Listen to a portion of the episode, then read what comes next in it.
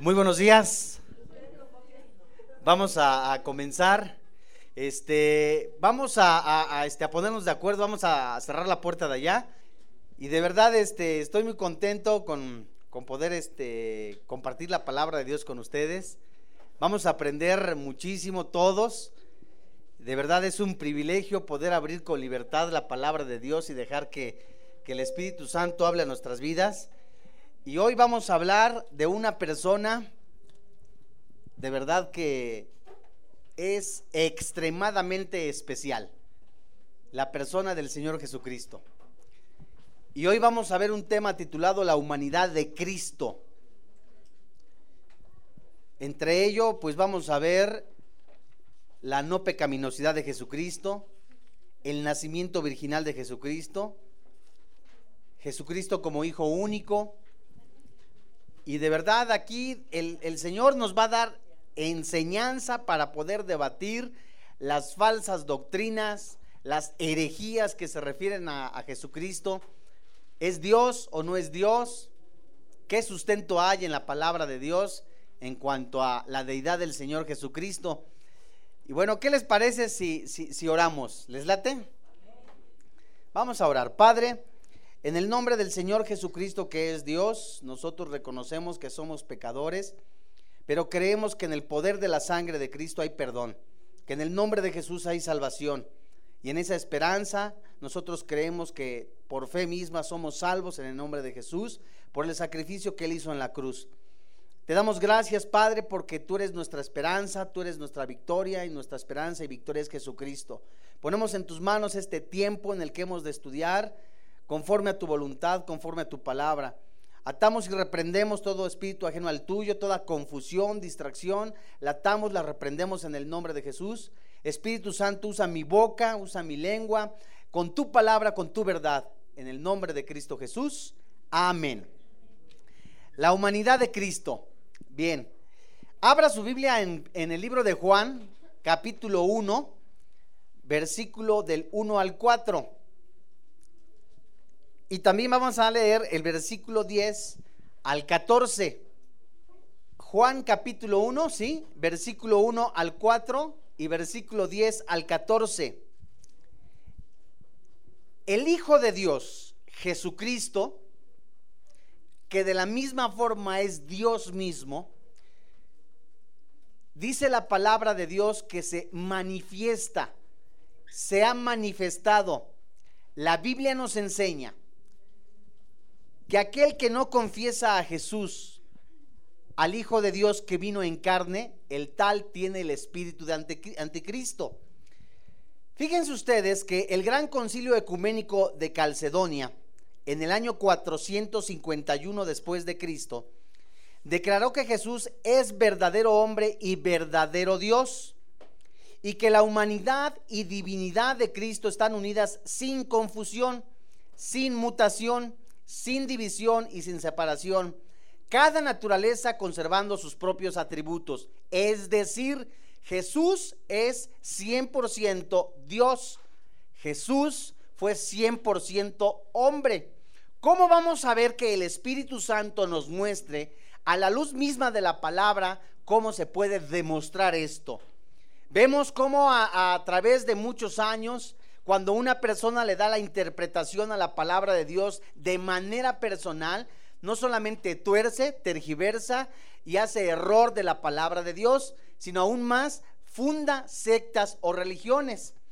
Hay muchas denominaciones religiosas que se atribuyen el nombre de decir cristianas y que aseveran decir que Jesús no es Dios, como los testigos de Jehová, los mormones, las personas de la luz del mundo, etcétera, etcétera.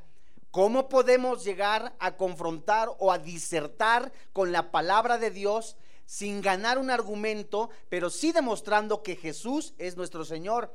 No se trata de ganar el argumento completos, sino se trata de demostrar que eh, y, y demostrar que el mismo Espíritu Santo muestre que Jesús es Dios. Vamos al libro de Juan. Juan capítulo 1, versículo 1 en adelante. La Biblia dice, en el principio era el verbo y el verbo era con Dios y el verbo era Dios. Logos, palabra. Este era el principio con Dios. Todas las cosas por Él fueron hechas y sin Él nada de lo que ha sido hecho fue hecho. En Él estaba la vida y la vida era la luz de los hombres. Versículo 10. En el mundo estaba y el mundo por Él fue hecho, pero el mundo no le conoció. A lo suyo vino y los suyos no le recibieron. Mas a todos los que le recibieron, los que creen en su nombre, les dio potestad de ser hechos hijos de Dios. Los cuales no son engendrados de sangre, ni de voluntad de carne, ni de voluntad de varón, sino de Dios. Y aquel verbo fue hecho carne y habitó entre nosotros y vimos su gloria, gloria como del unigénito del Padre, lleno de gracia y de verdad. ¿Qué es lo que nos está diciendo la palabra de Dios? El cumplimiento profético de un Mesías prometido, el cumplimiento de esta profecía, en donde no solamente nos enseña que el mismo Dios, como dice Filipenses, siendo Jesús en semejanza, en forma de Dios, no deseó continuar en esa posición, sino que se despojó haciéndose como siervo. La palabra siervo, la palabra semejante, la palabra semejante significa reflejo, no es igual. La palabra siervo, esclavo, es decir, el mismo Dios se hace hombre parecido a la carne común como nosotros tenemos, mas no igual puesto que no tenía la condición de pecado. Y de la misma manera se hace esclavo para pagar nuestros pecados en obediencia a nuestro Dios, nos enseña que el mismo Dios, vamos a Juan, primera de Juan capítulo 4, el mismo Señor Jesucristo, tomando forma de esclavo en obediencia al Padre, en obediencia al Todopoderoso, el mismo Señor Jesucristo, dicho de una forma coloquial, deja sus vestiduras, o dicho de una forma más clara, deja sus vestiduras, deja su corona para hacerse hombre y habitar un tiempo entre nosotros físicamente. Hay cosas que nosotros tenemos que entender. La naturaleza humana de Jesús, la naturaleza divina del mismo Dios y que ambas estaban juntas. Hay algunas doctrinas heréticas que enseñan que esto no era así. Esta herejía monofísita, según esta herejía, menciona que Jesús no tenía dos naturalezas, sino solo una. Y esta naturaleza singular no era ni verdaderamente divina ni verdaderamente humana, sino la mezcla de ambas. Hay también que dice que Jesús era una especie de fantasma. ¿Sí? Estas herejías hasta la fecha algunas personas las siguen defendiendo. Pero ¿qué dice la palabra de Dios? Verdaderamente Jesucristo, el, el ser divino, 100% hombre, 100% Dios, vino a esta tierra o vino únicamente espiritualmente como aseveran algunas sectas. Algunas sectas mencionan que la segunda venida de Jesucristo ya fue y fue en 1914. Lo mencionan los testigos de Jehová. Ellos dicen que ya vino Jesucristo de manera espiritual, mientras que la palabra de Dios menciona que todo ojo le verá, aún hasta los que le traspasaron. Entonces la importancia que el Espíritu Santo nos hace saber y nos hace sentir es de que la defensa de nuestro Señor Jesucristo debe de estar en todo cristiano, porque es Dios por sobre todas las cosas. Ve lo que dice Primera de Juan capítulo 4. Toda aquella persona que dice que Jesucristo no es Dios, que Jesucristo no ha venido hecho carne, manifestado en carne, la Biblia dice que el tal tiene el espíritu del anticristo. Qué grueso. Primera de Juan capítulo 4, versículo 1. Y fíjate lo que dice la palabra de Dios. Amados, no creáis a todo espíritu, sino probar los espíritus, los espíritus si son de Dios. Porque muchos falsos profetas han salido por el mundo. En esto conoced el Espíritu de Dios. Todo espíritu que confiesa que Jesucristo ha venido en carne es de Dios. Todo espíritu que no confiesa que Jesucristo ha venido en carne no es de Dios. ¿Y este es el espíritu de quién? Del anticristo, el cual vosotros habéis oído que viene y que ahora ya está en este mundo. La palabra de Dios nos enseña que la naturaleza divina del Mesías jamás se separó de su deidad. Es verdad que nosotros vemos que el, el hombre Jesús tuvo hambre, tuvo frío, de la misma manera se sintió solo, lloró como un ser humano. La Biblia también nos enseña que tuvo tentaciones. También la Biblia nos enseña que también este hombre divino, este hombre jamás pecó. El ejemplo que la palabra de Dios nos enseña. En Primera de Pedro capítulo 2, vamos todos. En cuanto a la humanidad de Jesucristo, Primera de Pedro capítulo 2, versículo 21 y 24. Ese hombre santo, apartado de pecado, que jamás sus labios pronunciaron una maldición, una grosería, ese hombre que se guardó como ejemplo para nosotros. Primera de Pedro capítulo 2, versículo 21 y 24, ¿ya la tienes? Fíjate lo que dice la Biblia. Pues para esto fuisteis llamados porque también Cristo padeció por nosotros, dejándonos ejemplo para que sigáis sus pisadas, el cual no hizo qué? No hizo pecado, ni se halló engaño en su boca. Quien cuando le maldecían no respondía con maldición. Cuando padecía no amenazaba, sino encomendaba la causa al que juzga justamente quien llevó él mismo nuestros pecados en donde? En su cuerpo sobre el madero, para que nosotros estando muertos a los pecados, vivamos a la justa y por cuya herida fuiste sanado. Hay algo que también nos puede salir a relucir o a preguntar. Bueno, Jesús era 100% hombre y 100% Dios. ¿Cómo es que Jesús dice estaré con vosotros hasta el final de los tiempos? Pregunta, ¿cómo? Un hombre natural no es omnipresente. Un hombre natural no es omnisciente, es decir, no lo sabe todo y no está en todas partes. ¿Por qué en Jesús sí? Ciertamente no haya pecado, no es la respuesta. Sí, es Dios, pero en la, en la naturaleza humana, ¿por qué? No, hermana, no estamos hablando en cuanto a la justificación y en cuanto al pecado. Estamos hablando en cuanto a la ascensión. ¿Por qué? Esa es pregunta de, universidad que ustedes tienen que saber contestar para toda... Aquí hay un programa que se llama Hablando en serio. No sé si lo han visto. Y este cuate, este hombre eh, que desconoce la palabra de Dios, su tarea prácticamente es casi ridiculizar al Señor Jesucristo como hombre y como Dios. Y los cristianos tenemos que estar preparados en defensa de la palabra misma y de nuestro Señor Jesucristo, el cómo contestar por qué era 100% hombre y por qué era 100% Dios. Así es, porque su cuerpo fue glorificado. Así es, el cuerpo era totalmente ya diferente, era glorificado. Ahora la pregunta, si nosotros nos vamos a Romanos capítulo 8, fíjense ustedes, ahí tengan Romanos capítulo 8.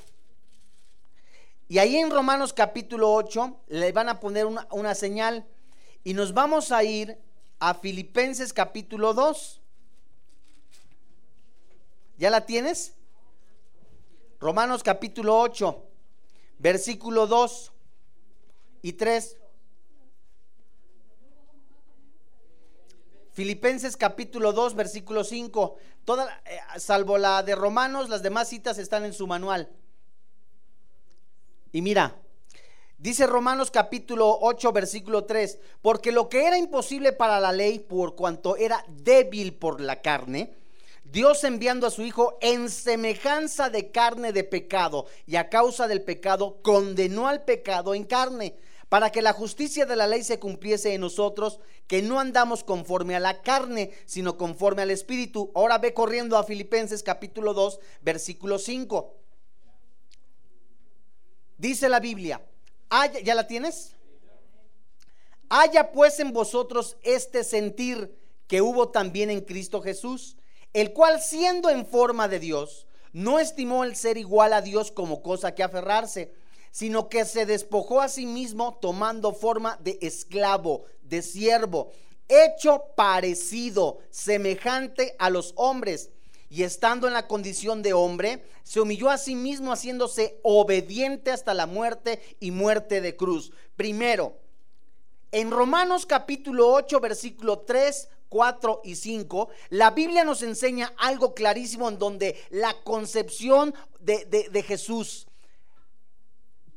la, la engendración, cuando Jesucristo fue engendrado, aquí tenemos que entender algo claro. Primero, ¿cómo es que físicamente es engendrado Jesús? La mamá cuando lleva este el producto, sabemos pues que el semen, que, la, que, la, que el, el esperma, que es una semilla, el óvulo que representa como una tierra, fecundan, empieza a haber ya un producto o un bebé, ¿cierto?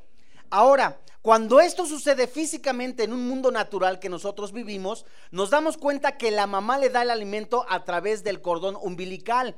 Lo está nutriendo. ¿Cómo sucedió en Jesucristo? Pregunta. ¿Cómo es que sucede en Jesucristo cuando el mismo Señor Jesucristo fue engendrado por el Espíritu Santo y no fue creado? ¿Cómo le vas a contestar al testigo de Jehová o al hombre de ciencia que te dice, si era un hombre, cómo entonces eh, no tuvo los genes hereditarios de, no, de este, de, de José, ni de María? Físicamente, ¿por qué? Porque en el momento que la persona, el bebé, el producto, se está formando en el vientre de mamá, tiene el DNA, la información genética de papá y mamá, pero también lleva la información espiritual de pecado. ¿Cómo fue en el Señor Jesucristo? Pregunta, tú no contestes porque yo lo aprendiste. ¿Y quién lo, quién lo engendró? Así es. ¿En dónde encontramos esto? Si el papá es el mismo Espíritu Santo, dice la palabra de Dios Fíjense ustedes, haya pues en vosotros este sentir que hubo también en Cristo Jesús, el cual siendo en forma de Dios no estimó ser igual a Dios como cosa que aferrarse, sino que se despojó a sí mismo tomando forma de siervo, hecho semejante, no igual a los hombres y estando en la condición de hombre, se humilló a sí mismo, haciéndose obediente hasta la muerte y muerte de cruz. Y Romanos nos enseña, porque lo que era imposible para la ley, hablando en cuanto a la religión, hablando en cuanto a las tradiciones, el hombre se sentía completamente imperfecto el cumplir la ley, imperfecto en, poder decir, si es cierto, la ley me dice, no matarás, no robarás, no hurtarás. Con ello la ley me está enseñando qué es lo que no tengo que hacer, pero no transforma mi corazón. La ley no me transforma mi corazón. Entonces el mismo Dios se da cuenta y le enseña al hombre, te das cuenta que a través de la religión, te das cuenta que a través de las obras no puedes cambiar tu corazón solamente recibiendo a Jesús. Y entonces por eso manda al Mesías, pero pregunta, ¿por qué Jesús fue vino al mundo? Pregunta. ¿A qué viene Jesús, cierto? Pero pregunta, ¿por qué viene Jesús a la tierra? ¿A qué viene Jesús? ¿Por qué? Por la voluntad de Dios, cierto, pero ¿por qué? Eso es una consecuencia. Si yo les pregunto, Jesús vino a pagar nuestros pecados, ¿cuántos lo creerían? Sí, cierto. Pero ¿cuál es lo primero? ¿Por qué? ¿Quién dijo que lo enviaron? Sí, pero ¿por qué? Cierto, pero ¿por qué? Por obediencia. Primero es por obediencia. ¿Y por qué? ¿Dónde dice? Filipenses capítulo 8, versículo, versículo 2, capítulo 8. Y estando en la condición de hombre, se humilló a sí mismo haciéndose qué? Obediente hasta dónde? Es decir, el Padre mismo, siendo el mismo Jesús, le dice, es necesario porque no hay de otra forma para salvar a la humanidad que vaya si se cumpla esto para el pago de los pecados. Lo vas a hacer, dicho de una forma más clara. Y Jesús mismo dice, en obediencia obedece al Padre y hace y se consuma este mandamiento. Y el mismo Señor Jesucristo dice, en la noche, en la tarde, en la noche que estaba hablando con el Padre que oraba, Señor, no hay de otra manera. Dicho de, hecho, dicho de una manera más clara, no habrá la manera, no hay otra forma de que pase esta copa. No, no hay otra manera, como decía Juan. Entonces, primero es por obediencia. Y segundo, si es cierto, la consecuencia es por el pago de nuestros pecados. ¿Y por qué tenía que haber que ser en carne? Pregunta, ¿por qué no, por qué no tomó verdaderamente Dios un cordero que lo hacía en el Antiguo Testamento? Y ese cordero, saben ustedes que la palabra de Dios que se ofrecía un cordero, el macho cabrío, el toro, etcétera, etcétera. Pero de estos animales se regaba la sangre y dice la palabra de Dios que solamente expiaban, cubrían el pecado del, del pueblo, mas no lo perdonaba. No lo perdonaba. Entonces, exactamente, estaba cubierto, no lo quitaba, pero pregunta, ¿no era también de una manera más fácil tomar un cordero, ese mismo cordero, y decir, sabes, de esta manera va a ser el pago de los pecados? No, sino que todo esto era como una antesala de lo que venía de venir. El cordero inmolado, Jesucristo. La pregunta es, ¿por qué? Si Jesús es 100% hombre, y 100% Dios, mi pregunta es, ¿Jesús tenía alma, cuerpo y espíritu? ¿Dónde dice? Digo, tenemos que aprender todo esto todos, ¿por qué? Porque si no te van a llegar y dice, a ver dónde dice la Biblia. El testigo de Jehová te va a decir dónde dice que es Dios y lo vamos a ver que sí es Dios. Ándele, ¿quién dijo? Es verdad. Pero ahora la pregunta de los 64 mil, ya se los dije en el versículo. ¿Quién murió en la cruz?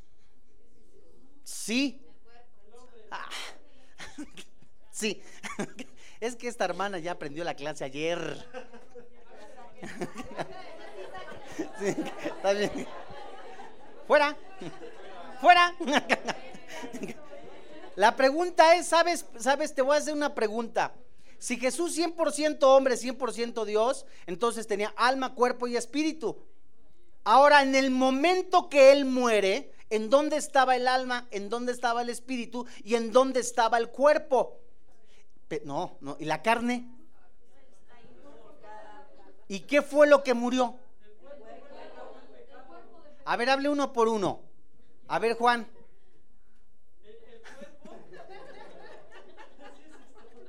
Está bien, hermana. A ver, ¿qué? Exactamente. Exactamente. Es decir, exactamente. ¿Sabes qué es lo que sucedió? Un acontecimiento sobrenatural. Dice la palabra de Dios. Lo estamos leyendo en Romanos. Dice, porque lo que era imposible para la, para la ley, por cuanto era débil por la carne, Dios enviando a su Hijo en semejanza de qué? De carne. Es decir, ¿sabes en dónde se encuentra el origen del pecado? Ciertamente en la caída humana. Pero ¿sabes en dónde habita el pecado? En la carne. Entonces, ciertamente cuando Jesucristo muere, paga nuestros pecados, nos da una salvación, el ejemplo a seguir es nosotros crucificar nuestra carne. ¿Sabes qué es lo que dice la palabra de Dios en, Filipenses? Dice, haya pues en vosotros ese sentir, este sentir que hubo también en Cristo Jesús, el cual siendo en forma de Dios, no estimó a ser igual a Dios como cosa que aferrarse, sino que se despojó. Es decir, 100% Dios, 100% hombre, se despoja y ahora viene en semejanza de carne para pagar en la carne nuestros pecados. El ejemplo que Dios nos está enseñando en esta porción escritural es que el ego, la soberbia, la vanidad se encuentran en la carne. Ay, qué grueso es, fíjate Romanos capítulo 7. De veras yo les invito a que estudien Romanos. Es la doctrina del cristiano. Romanos capítulo 7, versículo 23. Voy a leer desde el 21. Así que, queriendo yo hacer el bien, hallo esta ley, que el mal está en mí, porque según el hombre interior me deleito en la ley de Dios, pero veo otra ley en mis miembros que se revela contra la ley de mi mente y que lleva cautivo la ley del pecado que está en mis miembros. Miserable de mí, ¿quién me librará de este cuerpo de muerte? Gracias doy a Dios por Jesucristo, Señor nuestro. Así que yo mismo con la mente sirvo a la ley de Dios, mas con la carne la ley de pecado. Pregunta, ¿Pablo era un hombre perversamente pecador? Entonces, ¿a qué se refiere? Exactamente. Él distinguía desde el versículo 1 hasta el versículo 17, nos habla de una persona antes de convertirse a Cristo. Del versículo 18 en adelante nos menciona a una persona en Cristo, en donde le menciona la lucha interior de la carne. ¿Sabes? Le dice, miserable de mí, esta palabra en el original es, estoy harto, estoy cansado de este cuerpo que me hace pecar. Literalmente hablando en la traducción, y dice, Padre, ya me di cuenta que esta ley, la carne, o sea, no la naturaleza eh, de pecaminosa de carne en cuanto vive en la carne, está en la carne, no, sino en cuanto a que la carne vive, el pecado vive en la carne. Hay cosas que nosotros seguimos haciendo y no queremos hacer, ¿me explico? ¿Por qué? Porque vive esa naturaleza pecaminosa en tu vida. Ahora, cuando Dios mismo le pone al Espíritu Santo a hablarle a Pablo y dice, sabes, estoy cansado, miserable de mí, ¿quién me va a librar? Estoy cansado de que este cuerpo me siga haciendo pecar, aquello que yo quiero hacer no lo hago, más lo que tengo que hacer me cuesta trabajo. Y la respuesta es, versículo 25, gracias doy a Dios por Jesucristo nuestro. Así que yo mismo con la mente sirvo a la ley de Dios, más con la carne a la ley del pecado. Versículo 24, ¿quién me librará de este cuerpo de muerte? Respuesta, versículo 25, Jesucristo. ¿Qué te enseña el sacrificio de Jesucristo en la cruz? 100% hombre, sufrió, tuvo hambre, tuvo frío y en el momento que estaba siendo crucificado Jesucristo, ¿tú crees que no sintió los clavos? ¿Tú crees que no sintió los latigazos, la flagelación? Todo ese dolor, la desfiguración, lo que transformó de una forma cruenta, sangrienta al Señor Jesucristo físicamente, nos enseña que eso es lo que hace el pecado en la vida del cristiano. Te deforma, te destruye. Y la Biblia por eso nos dice, haya pues en vosotros este sentir. Ahora, el cristiano que conoce de Jesús, que sabe de Jesús, crucifique su carne. Si alguno quiere seguir a Jesús, tome su cruz y sígale se refiere a que tú también te vas a ir al, al Gólgota a crucificarte, no, sino que vas a crucificar tu carne. De tal manera que ese 100% Dios, 100% hombre que es Jesús, es el ejemplo para nosotros, para seguirle como el maestro, como el hermano mayor, que es Jesucristo. Entonces, algunos sabes que anhela esto, el pecado, desea su naturaleza pecaminosa. Romanos capítulo 8, versículo 3 menciona que hay dos leyes, la ley del pecado y la ley de la vida en Jesucristo. Aquello que tú más alimentes es lo que va a sobresalir en tu vida. ¿Es complejo? ¿Es difícil? ¿Están entendiendo? Y fíjate cómo Dios mismo te pone como si estuvieras en medio. Yo estoy en medio. Del lado derecho, por decirlo de esta forma, está la ley de, vivir en Jesucristo. Romanos capítulo 8, versículo 2. Porque la ley del Espíritu de vida en Cristo Jesús me ha librado. Esa es la ley de Dios, la ley de Jesucristo.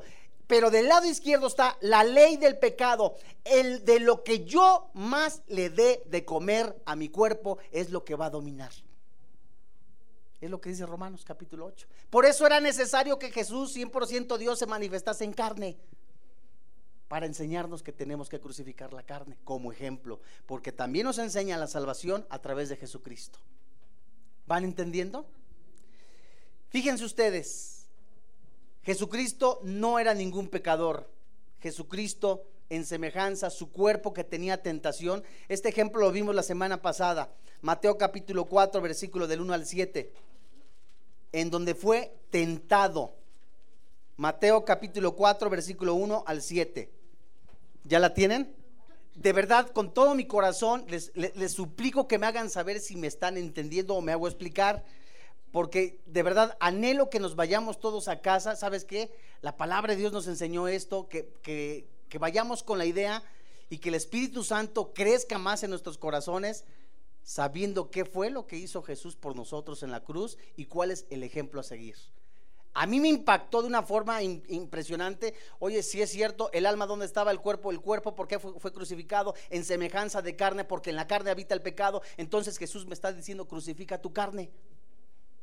Chavos que les encanta ver lo que no tienen que ver, crucifica tu carne, haz un pacto con tus ojos. Decía Job, Ahí andas así, ay, no, haz un pacto con tus ojos. Hombres que les encanta ver programas que no tienen que ver, me explico, inmorales. Haz un pacto con tus ojos, crucifica tu carne.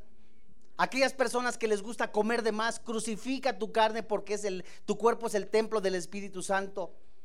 Tengo deseos, ay, pero me ganó un litro de Coca-Cola. Gloria a Dios, Dios la bendiga la Coca-Cola. Y es bien sabrosa, pero te hace daño para los riñones. Fíjate, Jesús fue tentado, Mateo capítulo 4, versículo del 1 al 7. Entonces Jesús, Jesús fue llevado por el Espíritu al desierto para ser tentado por el diablo.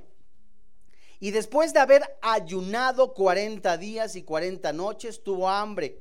Y vino a él el tentador y le dijo, si eres hijo de Dios, di que estas piedras se conviertan en pan.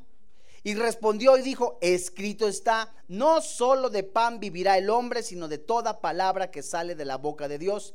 Entonces el diablo le llevó a la santa ciudad y le puso sobre el pináculo del templo y le dijo, si eres hijo de Dios, échate abajo, porque escrito está, a sus ángeles mandará acerca de ti y a sus manos te sostendrán para que no tropieces con tu pie en piedra. Jesús le dijo, escrito está también, no tentarás al Señor tu Dios. Vete de volada a Hebreos capítulo 7 versículo 26. La pregunta es, Jesús tenía un cuerpo que sentía que sentía dolor físicamente. Jesús tenía un cuerpo que tenía tentación. Así es, porque le estaba citando la palabra misma. O sea, Satanás conoce la palabra de Dios. Así es, pero sabes, aquí es donde tú estás dando pauta a una enseñanza. La obediencia. Cierto. Hay un derecho legal que tiene tenía Satanás sobre el mundo. Ese derecho legal entró por quién? Por Adán. Adán se le ocurrió desobedecer con que Dios ha dicho. Desobedeció, cayó, fue la caída humana. ¿Y qué sucedió? Entregó todos los derechos de la tierra. Ahora desobedeció y Jesucristo ¿qué hizo? Obedeció. Fíjate qué impresionante, exactamente, qué impresionante. Ahora la palabra de Dios nos enseña, Hebreos capítulo 7, versículo 26, lo que, mismo que Dios nos está enseñando. Sí tenemos el claro ejemplo que Jesús es nuestro Señor, es nuestro Salvador. Ahora el ejemplo a seguir es crucificar la carne, ser obediente para con Dios. Ese sentir que hubo en Cristo Jesús, sea pues en nosotros mismos, que nos despojemos. ¿Te das cuenta? Hebreos capítulo 7, versículo 26. Dice la Biblia, porque tal sumo sacerdote nos convenía, santo, inocente, sin mancha, apartado de qué? De los pecadores y hecho más sublime que los cielos. Segunda de Corintios capítulo 5. Qué impresionante y qué preciosa es la palabra de Dios. Si alguno, alguno quiere conocer de Jesucristo, el único libro que te puede hablar de Jesucristo es la Biblia. Si alguno quiere saber del carácter, de la naturaleza, de los atributos de Dios, el único libro que te lo puede enseñar es la Biblia. Segunda de Corintios capítulo 5 versículo 21. ¿Jesucristo conocería pecado? Jesucristo si tenía tentaciones, entonces, ¿sí conoció pecado? Ah, exactamente. Dice la Biblia, segunda de Corintios 5:21, al que no conoció pecado, por nosotros se hizo pecado, para que nosotros fuésemos hechos justicia en él. ¿En dónde Jesús llevó el pecado? ¿En el alma? ¿En el espíritu? En el cuerpo. Entonces, si lleva Jesús el pecado en el cuerpo, lo lleva al madero como acabamos de leer, nos enseña Jesucristo. Ahí está el pago de nuestros pecados, no habiendo otro sacrificio más grande que el de Él, ni otra persona lo puede hacer, sino Él mismo que tiene el poder de la vida y la muerte, nos enseña que Jesucristo, 100% hombre, a través, Romanos capítulo 12, fíjate cómo la Biblia lo está hablando nos enseña que la mente, en donde está el alma, en donde también nos, están nuestros sentimientos, muchas veces la carne nos dice, peca, haz esto, haz lo que te venga en gana. La Biblia nos enseña que el cristiano tiene que crucificar su carne y cambiar también de una manera preciosa y hermosa sus pensamientos de malos para bien el chip, como dicen por ahí, la información que tenías del mundo tiene que ser cambiada por la información del Espíritu Santo. ¿Para qué? Para comprobar la voluntad de Dios. Romanos capítulo 12, ¿Dónde dice que tenemos que crucificar nuestra carne? ¿Dónde dice pues que, sabes, no que Dios no quiere sacrificios, ciertamente no quiere sacrificios para salvación, pero sí para santificación, que es diferente. Versículo 1, así que hermanos, os ruego por las misericordias de Dios que qué. Presenta tu cuerpo en qué? Sacrificio vivo como santo. Agradable a Dios, que es vuestro culto racional. No os conforméis a este siglo, sino que por medio de la, renovación de vuestro entendimiento, para que comprobéis cuál sea la buena voluntad de Dios, agradable y perfecta. Es decir, que Dios nos está enseñando, que Dios nos está diciendo, que Dios nos está hablando, que el hombre tiene que crucificar su carnota y la santificación del cristiano es diario, así como la llenura del Espíritu Santo. La llenura del Espíritu Santo, ya sí lo vimos aquí. La llenura del Espíritu Santo, dice Gálatas. Gálatas, antes bien, no os embraguéis con vino, en ello hay disolución antes bien, ser llenos del Espíritu Santo es un mandamiento de Dios que seamos llenos del Espíritu Santo. Es decir, el cristiano, ¿cómo se llena del Espíritu Santo? En la mañana yo me paro, oro, descargo todas mis preocupaciones, me lleno del Espíritu Santo, el Espíritu Santo se ensancha en mi vida, recibo de la palabra de Dios para santificarme, empiezo a crecer en el Señor, sigo recibiendo del Espíritu Santo, entonces empiezo a santificarme. Y la ley de vida en Cristo Jesús Empieza a operar en mi vida. ¿Lo vas entendiendo? ¿Sí? Y cuando no es así, no oré, no me levanté, tampoco me interesa estudiar la palabra de Dios. Pues sí, ahí está la Biblia, es un libro que siempre habla. Qué padre, qué bonito. No vivo en santidad, estoy permitiendo la ley de pecado. ¿Qué es lo que opera en tu vida? Y entonces la llenura del Espíritu Santo que se nos manda a todos los cristianos, que es tener comunión con el Señor, leer la Biblia, aplicarla a nuestra, a nuestra vida para que nos santifique, eso es empezar a tener llenura del Espíritu Santo. El resultado de ello es lo que hablará si verdaderamente eres cristiano, que es el gozo, la paz, la benignidad. Eso es el fruto. Es el fruto de estar con Dios.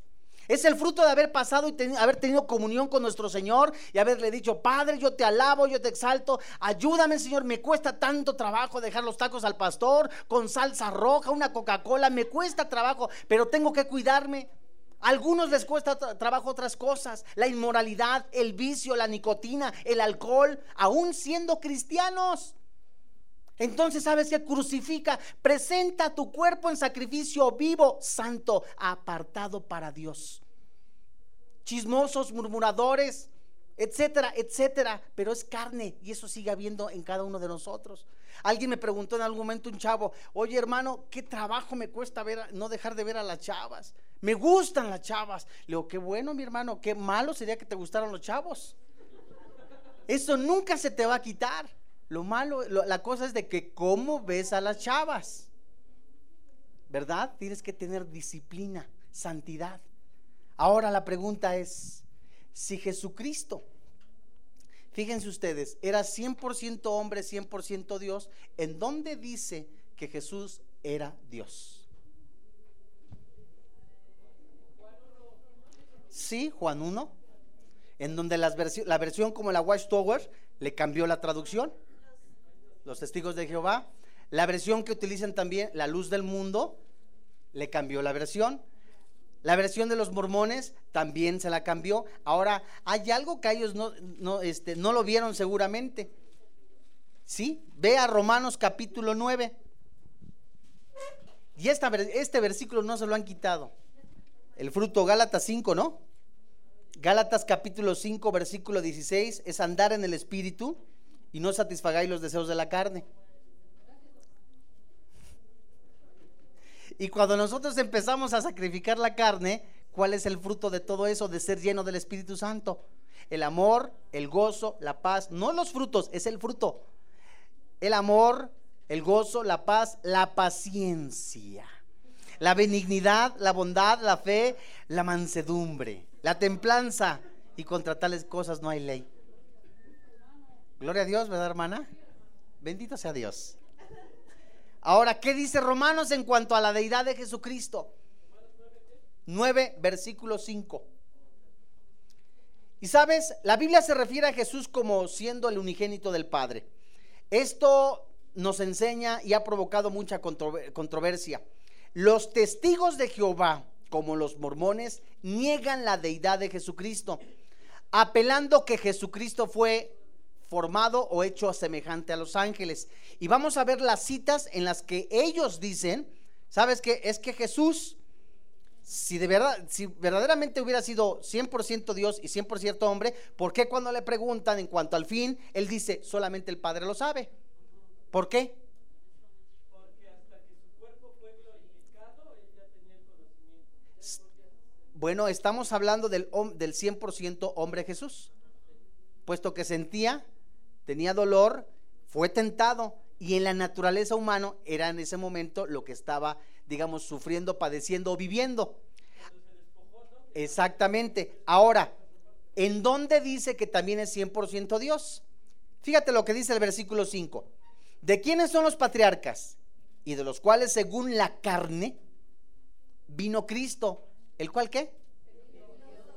El cual es Dios por sobre todas las cosas bendito por los siglos. Amén. La manera en que se utiliza la traducción engendrado para Jesucristo significa que fue engendrado de manera única en su género. Es lo que significa esta palabra. No significa que haya sido engendrado como cualquiera de nosotros, creado como nosotros porque no lo fue, sino que fue engendrado en ese orden como lo vimos al principio de esta clase. Ahora, la pregunta. Los testigos de Jehová te lo, te lo ponen como si fuera, vamos a Tesalonicenses capítulo 4, como si fuera un arcángel. ¿Ves? Es que aquí dice que Jesús era un arcángel, no era Dios. Ahora, lo que estudiamos la vez pasada, ¿se, ¿se, acuerdan? Que no tenemos que tomar un versículo para sustentar un error doctrinal, sino que tenemos que leer lo que dice la palabra de Dios y ver también el significado etimológico eh, de, de cada palabra. Lo vimos, ¿se acuerdan? Ahora, cuando nosotros o cuando una persona se refiere, ¿sabes? Es que Jesús no era más que una, una persona divina, pero era 100% hombre, nada más, lo que aseveran algunos testigos de Jehová. Vimos cómo la palabra de Dios en cuanto a la deidad de Jesucristo lo ha confirmado. Ahora, ellos dicen, ¿sabes? Es que es igual que los ángeles y los ángeles pueden destruirse, fueron formados. Porque es lo que dicen los testigos de Jehová. ¿En dónde dice? Mira, Primera de Tesalonicenses capítulo 4 versículo 16. Esta cita es la que toman los testigos de Jehová. Dice, porque el Señor mismo con voz de mando, con voz de arcángel, dice la palabra de Dios, con voz de arcángel y con trompeta de Dios descenderá del cielo y los muertos en Cristo resucitarán primero. Dicen, ya ves, es que es un arcángel, error. Vámonos al original, ¿qué es lo que significa la palabra arcángel? ¿Y sabes lo que significa la palabra arcángel? Primero en rango. No, primero en rango. Es decir, el sentido etimológico de esta palabra en este capítulo, en este versículo, nos enseña que es el comandante y jefe de todo, puesto que es Dios por sobre todas las cosas. Es decir, con voz de mando, con voz de arcángel, pues no que no fue creado ni formado, es que te está diciendo el sentido etimológico de la palabra arcángel, que es el primero en autoridad, el primero en mando. Es lo que significa este versículo. Y cuando no tenemos respuesta ante esto, pues nos confundimos. Es que si es cierto, Jesús entonces es un arcángel. Es que si es cierto, Jesús fue creado y después, ¿sabes qué es lo que dicen los testigos de Jehová después del sacrificio de Jesús? Dicen que Él fue desechado. Y ya, se acabó ahí. Porque la palabra de Dios en alguna manera dice, fue desechado. Y no se refiere a eso. Entonces, ¿por qué descendió a los infiernos? Predicó la palabra misma y después, siendo el mismo Dios, resucitó venciendo a la muerte. Solamente Dios puede hacerlo. Y Jesucristo lo hizo. A Él es la honra, a Él es la gloria. Y nos damos cuenta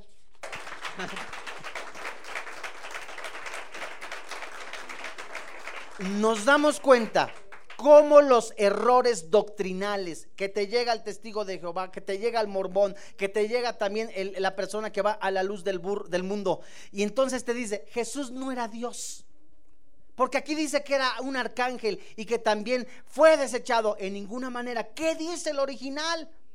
Vámonos completamente a los, a los, originales y nos damos cuenta que la palabra de Dios no se contradice. El libro de los Romanos nos da claramente de que Jesús es Dios. El libro de Juan, primera de, eh, primera de Juan, como Juan capítulo 1, nos enseñan que el verbo hecho carne se manifestó, habitó entre nosotros, el cual es Jesús y el cual es Dios por sobre todas las cosas. Entonces, ¿sabes?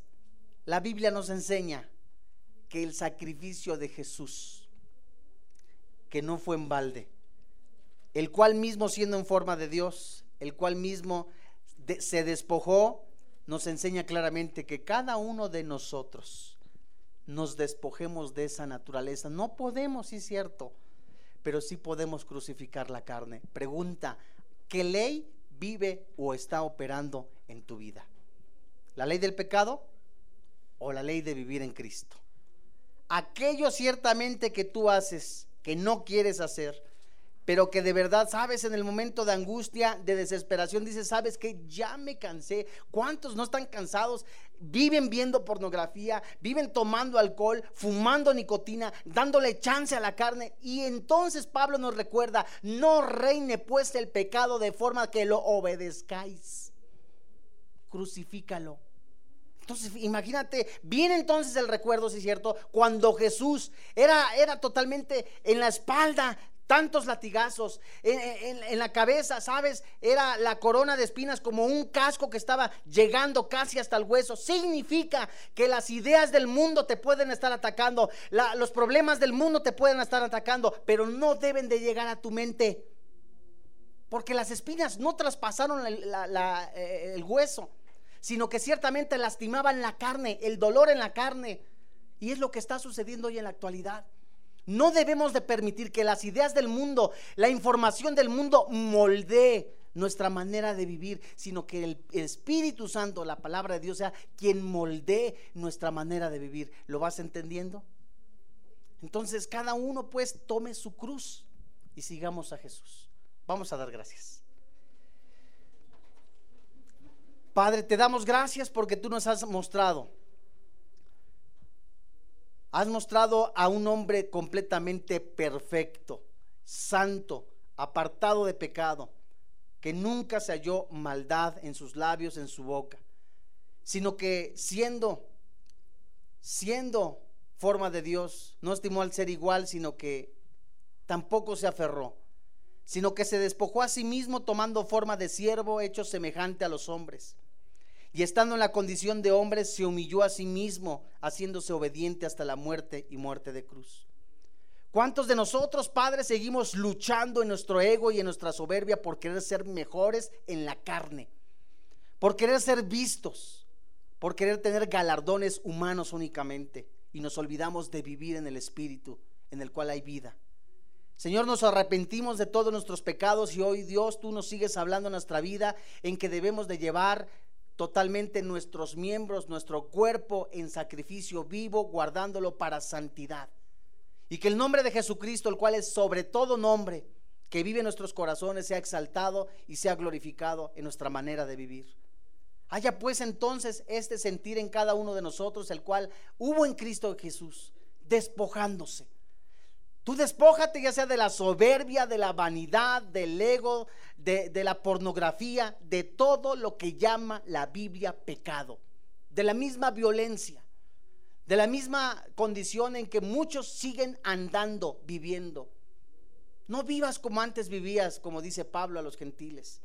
No vivas como los gentiles, en borracheras, en lujurias, en lascivias. No te llenes de esa misma y no permitas la naturaleza de la carne que ciertamente vive en nosotros, pero de lo que más comamos, de lo que más vivamos, es de lo que va a haber fruto y de lo que va a evidenciar en nuestra vida. Oh Padre, te damos gracias porque nos sigues enseñando que el poder del Espíritu Santo, el mismo que levantó de entre los muertos a Jesucristo, es el mismo que nos da el poder de resistir el pecado, de huir de él, huir de la fornicación, huir del alcohol, huir de la lascivia, de los pleitos, de todo lo que la Biblia llama pecado y estar siempre en obediencia, como el mismo Señor Jesucristo nos ha dado ejemplo. Yo oro a ti, Padre, para que cada uno de los que estamos aquí presentes, a través de la oración, a través de la comunión, reciba ese poder sobrenatural para vivir en santidad que solo tú, Espíritu Santo, puedes hacer. Nosotros te alabamos, Padre, nosotros te exaltamos. Nosotros te damos gracias porque nos sigues levantando y preparando en un mundo lleno completo de violencia, lleno de maldad, en donde cristiano que deja de tener comunión con Dios, de vivir en la palabra de Dios, de vivir en santidad, fácilmente es engañado. Pero tú nos has llamado a vivir en libertad, dejando las cadenas de la amargura, del resentimiento, del odio, del vicio. Ahora nos has dado libertad en Cristo Jesús. Te alabamos Jesucristo, te bendecimos Jesús porque eres el máximo ejemplo, eres el autor y consumador de la vida, eres el Dios soberano por sobre todas las cosas. A ti te damos la honra, a ti te damos la gloria. Y que en medida que nosotros tengamos comunión contigo, grandes cosas has de hacer en nosotros. Te alabamos, te bendecimos en el nombre que es sobre todo nombre, Cristo Jesús. Amén. Gracias a Dios. Que Dios les bendiga.